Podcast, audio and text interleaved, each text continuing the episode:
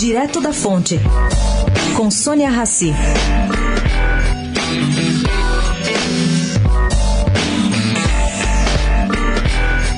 Com a aproximação do carnaval, os moradores de Pinheiros estão tensos. A região recebeu blocos em cinco finais de semana. Os comerciantes demonstram preocupação com o acesso às vias do bairro, que fica prejudicado com a presença dos blocos. Segundo o presidente da Associação de Moradores de Pinheiros, Jorge Rochemeyer, a ideia não é proibir o carnaval, mas torná-lo saudável e equilibrado, com todos os bairros da cidade possam ter blocos, mas proporcional aos lugares. Rochmaier afirma que os distritos da Sé e de Pinheiros concentram mais 70% dos 700 desfiles blocos que sairão nas ruas.